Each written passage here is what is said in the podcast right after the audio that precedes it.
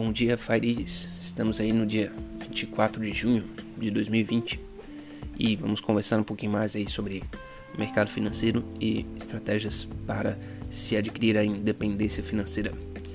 É, vou começar hoje com uma, uns dados um pouco mais uh, claros aí que saíram da B3, a nossa bolsa de valores brasileira e e eu já tinha falado em, em, episódios anteriores, né, que a gente tinha tido um crescimento muito vertiginoso de pessoas.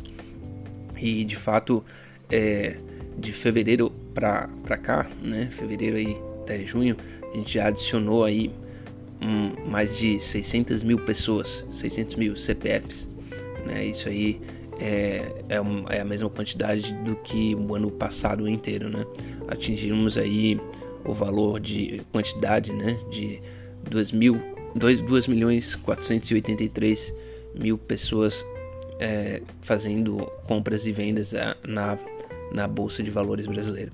Isso eu acho que né, tem naturalmente o lado positivo, né, que fortalece o mercado de capitais brasileiro. É, é uma, eu acho que é uma forma muito boa né, é, de financiamento uh, de empresas e financiamento de projetos, porque conta com a participação eh, societária, né? não é um não é um, um, empréstimo a juros, né? principalmente aí na compra de ações e compra de, de fundos imobiliários, é, a pessoa tem que comprar a ideia, né? E, e, se essa ideia for bem, vai ter um rendimento muito melhor ainda, né? Do que a compra de um título de juros ou um título de dívida.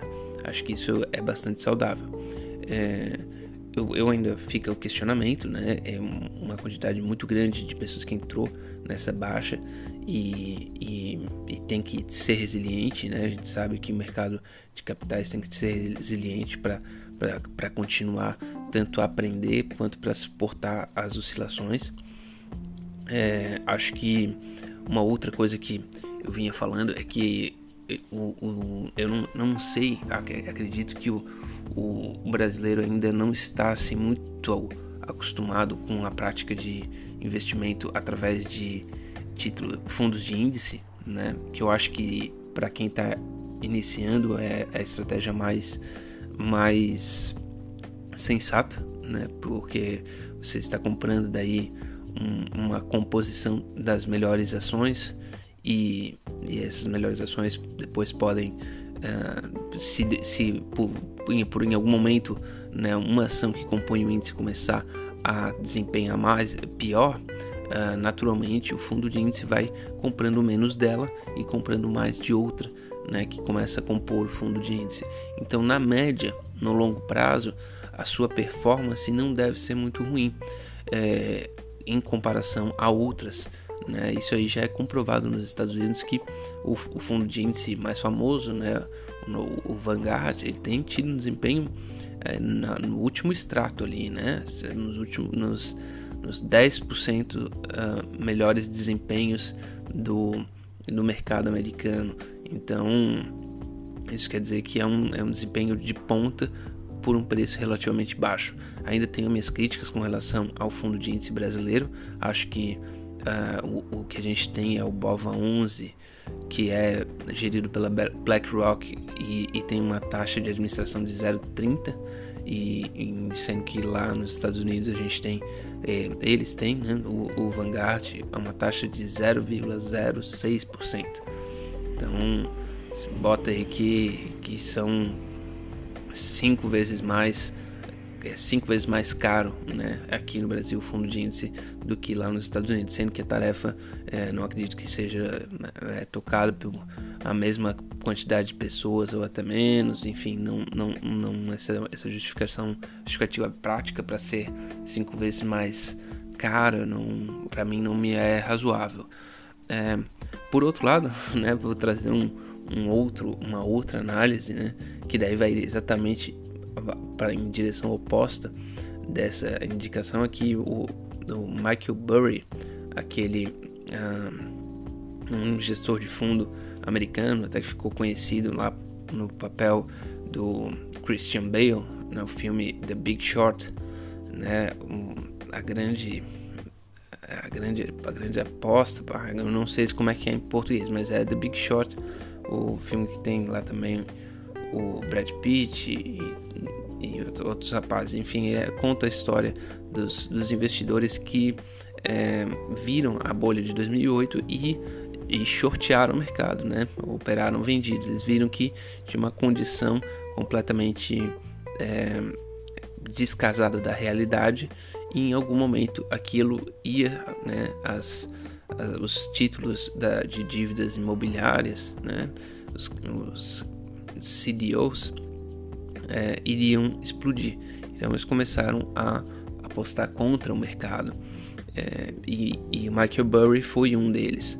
E ele está bastante apreensivo com relação a aos ETFs, né, aos, aos fundos de índice, porque ele acredita que os fundos de índice eles estão criando um, um volume tão grande que já estão a quantidade de pessoas que, normalmente a pessoa que utiliza o fundo de índice ela não avalia o mercado. E o fundo de índice ele tem uma ele tem uma, uma, uma atuação é bem rígida, né? Ele vai comprar o que alguém já precificou. E mas ele acredita que como os fundos de índice são muito grandes e tem tão poucas pessoas precificando, está tendo distorções muito grandes nas precificações de algumas ações que não estão sendo precificadas adequadamente, que acabam sendo é, valorizadas porque o índice comprou e outro investidor né, comum compra porque o índice comprou e ninguém está avaliando se aquela ação realmente vale aquilo que é, a cotação dela está mostrando.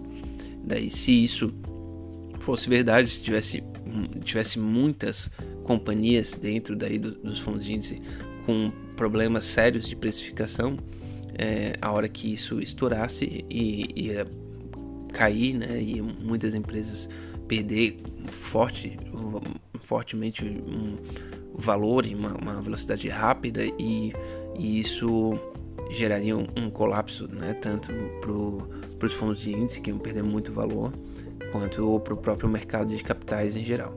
Essa é, um, é, um, é uma outra análise, né? É, eu acho que é, tem, tem muitas pessoas para para pensarem sobre isso, mas é claro que a, a, não, não, é só o, o, não é só o investidor comum que está precificando as ações, né? Existem também é, muitos, muitos bancos, fundos de investimento, né, buscando essa precificação.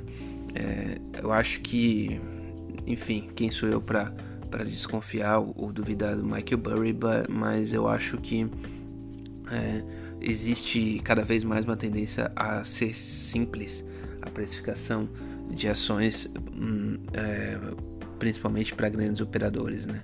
Então pode haver sim distorções, mas ah, acho pouco provável que venha daí o colapso do mercado financeiro. Dito isso, né, essas são estratégias aí e pensamentos aí para quem está utilizando-se do mercado financeiro para construir o patrimônio e depois eu vou aí então pro para nosso pensamento Fire, né? Eu acho que o pensamento Fire precisa é, retornar ao ao ponto frugalidade, né? Ao ponto frugalidade porque é, esse é um o quanto a gente vai abrir mão é, de consumo presente para poder ter a liberdade no futuro é algo que precisa estar em constante avaliação. Né? Eu, eu acho que, para além disso, o que precisa estar em, em constante avaliação são os seus valores, né? o que nos traz felicidade. E, e eu acho que é, existe um, uma fase que, que isso vai se adaptando e vai ficando cada vez mais, mais fácil de perceber no ser humano. É, isso é uma teoria minha, né? É, e eu acho que no começo, ali, é, depois que a gente dobra ali a adolescência, entra nos 20, 20 e poucos, a gente ainda tem dificuldade, né? Uma dificuldade grande de saber o que realmente nos traz satisfação. E nesse momento, se você não sabe o que realmente traz satisfação, fica muito difícil você fazer essa, essa, essa análise né, do que é, realmente vale a pena abrir mão no presente, que não vale abrir mão no futuro. Se você acredita, ah, Não, é realmente é, ir para esse restaurante, ah, tirar essa foto, postar desse jeito, isso aqui vai me custar uma grana, mas isso aqui vale realmente a pena para mim, é, é sensacional. E você não consegue medir se é isso mesmo ou não, você vai saber depois. É, então, nesse momento fica um pouco, de, fica um pouco difícil. É, eu acho que a, essa é a minha teoria, né, que a frugalidade ela vem a partir do autoconhecimento. E, e esse autoconhecimento ele precisa ser buscado cada vez mais cedo. Essa que é a verdade. Né? As pessoas estão com muito barulho, né? Muito barulho de redes sociais, muito barulho de notícias, né? O noticiário realmente também é cheio de coisas, mas precisa de silêncio, né? Para você conseguir distinguir é, é, o que, que é importante e o que, que não é. é de cara, é, vale ressaltar que algumas coisas são matemáticas quase, não tem erro, né? Relacionamento com a família, é, boa saúde, relacionamento com a sua comunidade, né? Ter elos com a sua comunidade, relacionamento com seus amigos e viver experiências, né? Daí, aí talvez seja um pouquinho mais difícil, mas viver experiências gratificantes. Então, é, pelo menos quatro dessas, né? Saúde, família, amigos e comunidade, isso aí é, é quase que científico. Essas coisas são prioridades, mesmo que você ainda não tenha percebido né? mesmo que você ainda não tenha percebido, se você for um jovem de 22 anos e nunca fez algum serviço comunitário, se você fizer, você vai ver que é algo muito importante para você. Né? Se você conseguir, é, nunca é, fez exercício físico simples, nada é, constantemente durante 6 a 8 meses, faça e você vai ver como isso é importante para você. É, fica esse o a minha reflexão aí mais ampla é, sobre o, o FIRE, né, sobre os hábitos que podem nos tornar frugais. Muito obrigado, até a próxima, um abraço.